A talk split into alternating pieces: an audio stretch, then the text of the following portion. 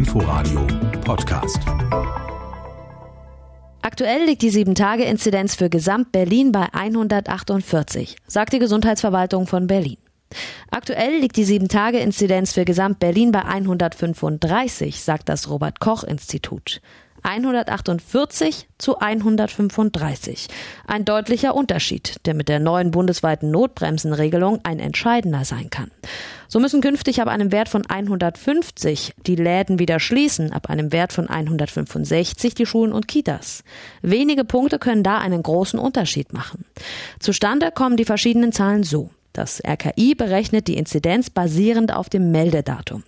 Die Länder, so auch Berlin, basierend auf dem Berichtsdatum. Heißt übersetzt, wenn ein Corona-Fall vor acht Tagen diagnostiziert, dem Gesundheitsamt und dem RKI aber erst zwei Tage später, also vor sechs Tagen gemeldet wurde, geht er in die Statistiken der Länder noch in die aktuelle Sieben-Tage-Inzidenz hinein.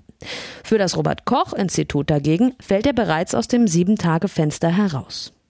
Der Berliner Senat will jetzt seine Berechnungen lassen und die Daten vom Robert Koch Institut übernehmen. Nur so lassen sich die Maßnahmen der neuen gesetzlichen Bundesnotbremse in allen Bundesländern vergleichen, sagt Berlins regierender Bürgermeister Michael Müller. Inforadio Podcast.